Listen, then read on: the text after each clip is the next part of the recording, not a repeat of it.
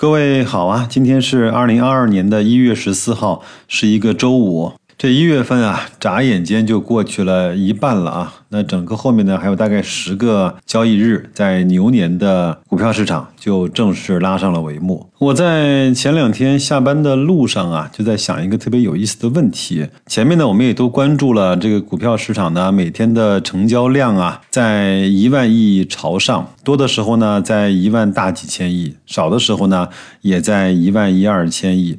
那为什么从去年开始到今天的成交额就站上了一万个亿，就不再轻易下来了呢？各位有没有想过，这其中到底是什么样的原因呢？你说是有量化交易吗？你说换手率明显的增大了吗？你说有外来的资金去推高了整个交易额吗？你说还是我们二零二一年整个？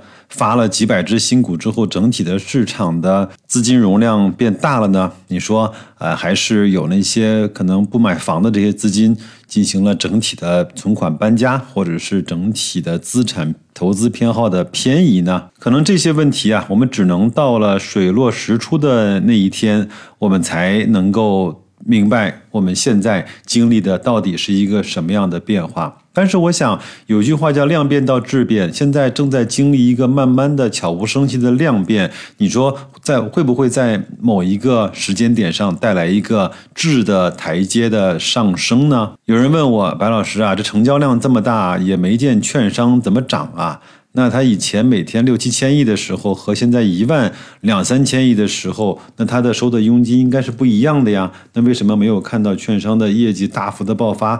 为什么没有那些聪明钱冲进券商这个领域去大肆的买买买呢？这是一个非常好的问题。有的时候我觉得呢，很多事情啊，像是一种化学的反应。我们都知道，化学反应呢是两种物体发生的一些反应，但是很多的时候，两种物体本身还需要一个小小的东西，就叫做催化剂。大家猜一猜啊，这种风格转换的催化剂会是什么？这一种券商的利好能够落到实处的。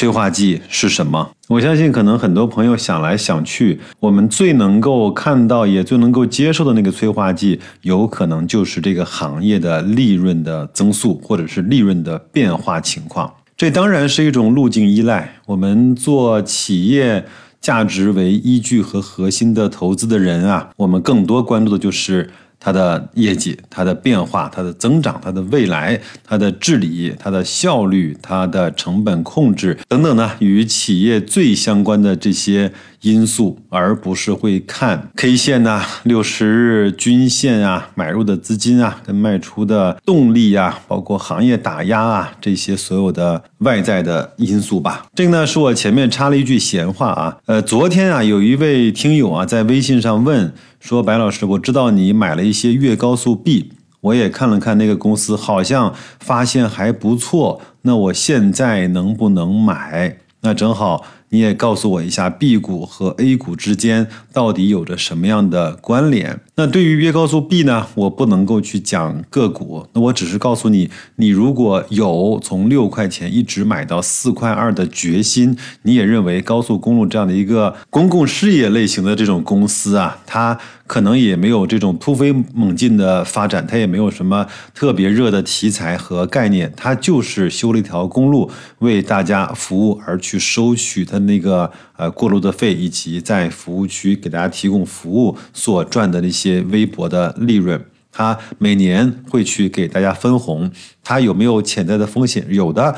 啊，如果那个高速公路到期的话，按照规定应该是交还国家，由国家免费的开放给这些所有的使用者。我说我呢，只能告诉你，我买它最开始的初衷。第一个初衷呢，我是觉得它便宜，整个。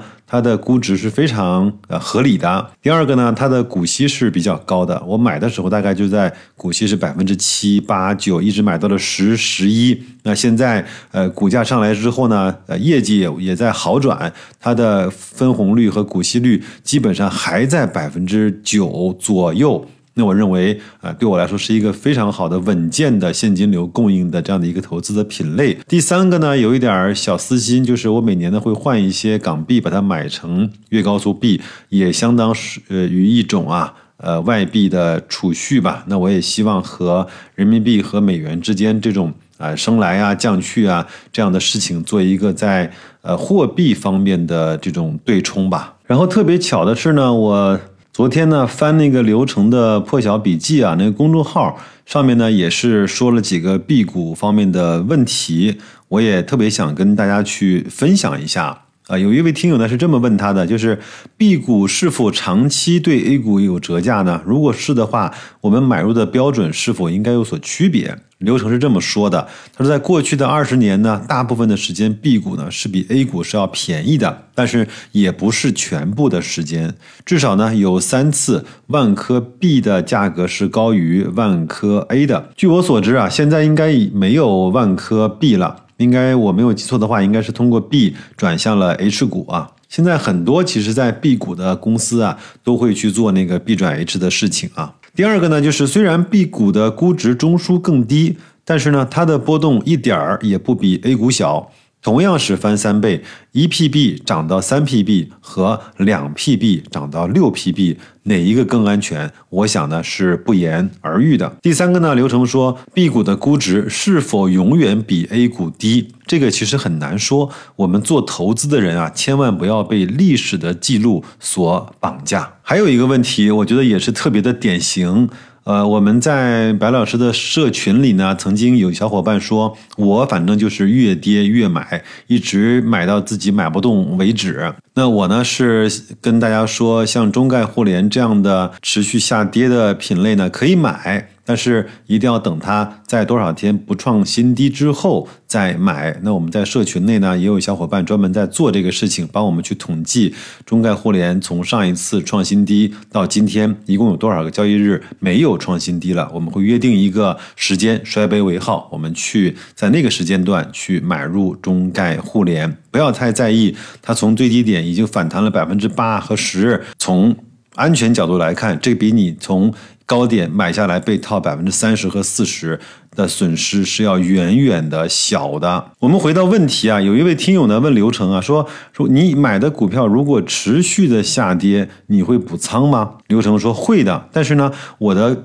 原则是单只的股票不会超过我整体持仓的百分之五，这个原则我一定不会突破的。我不会因为某一只股票特别低估，我就分配给他更多的仓位。低估分散赚的是系统性机会的钱，任何一只股票其实都不重要。我相信很多听友啊，听到这儿呢，会说：至于这么严格吗？百分之五、百分之八、百分之十，我哪怕就是给一个股票百分之二十的仓位，又能如何呢？但是我想说的是，每一个人都要有自己所认可和坚持的投资的体系和交易的规则。如果你那个交易规则可能不是最完美的。但它一定是最适合你的，在这样的情况下，你才会买的舒服，赚的舒服，拿的安心。还有一个问题啊，我觉得可能对我们个人投资者来说，也是一个特别重要的问题。有听友问啊，呃，您在投资的时候会考虑公司的负债率吗？刘成说，负债率当然越低越好。我在选股的时候呢，负债率低呢是一个加分项。但是你在分散投资的时候呢，负债率的重要性就会降低很多。如果你分散投资的都是巨型蓝筹股的话，负债率这个指标的参考意义又会进一步的下降。好，这是第一个他的回答。第二个呢，他说在分散投资蓝筹股的前提下，选股的指标的权重的高低呢是这样来排列的。听听看，我认为流程他这几句话讲的非常重要。他说我排这些指标的权重呢，从高到低分别是市净率、市盈率和股息率。其他的这些指标啊，仅仅是具有辅助的意义。有人会问啊，白老师怎么没有我们经常所说的这个 ROE 啊，就是净资产的收益率这个指标呢？如果你听完的这几个指标，你还在这么问的话，我估计啊，你还没有在纸上正儿八经的自己画一画这几个指标的关系。我给大家稍微的念一下，慢慢的听，你可以在纸上画一画，好吧？什么是市盈率呢？市盈率就是股价除以每股的收益。什么是市净率呢？就是每股的股价除以每股的净资产。那什么是 ROE 呢？ROE 就是收益呢和净资产的比值。如果你在纸上画一画的话，你就会发现 ROE 就等于 PB，就是市净率除以 PE。就是市净率除以市盈率，那么它们的关系呢是这样的：PB 呢和 ROE 和 PE 呢成正相关。如果 PE 不变的话，ROE 越高，PB 越高；如果 ROE 不变的话，PE 越高。与此同时，PB 也越高。我估计说到这儿，没有在纸上画过的朋友啊，已经是呃一脸蒙圈了，已经昏死在床上了。没关系，我肯定不是为了绕大家，只是。正好想到这个事儿，就跟大家分享一下。如果你在纸上画一画的话，凭如此聪明的你，一定会在几分钟之内就明白我在说什么了。光听、光想是没有结果的。有时候真的就拿拿起来笔，在纸上画一画，就会有一个清晰的认识。好吧，咱们这期节目呢就分享到这儿。我再问一下，你的选股标准是什么？你的交易策略是什么？你如何看待 B 股？你如何看待你选股的这些指标的运用？你对它的取数和真实性，以及这些指标相互之间的勾稽关系，真的了解了吗？如果没有了解的话，我建议你通过各种各样的办法去了解一下。当然，也可以加我的微信，进咱们的社群，跟几百个小伙伴在一起爱智求真。那就这样吧，祝各位周五工作愉快，周末好好休息，再见。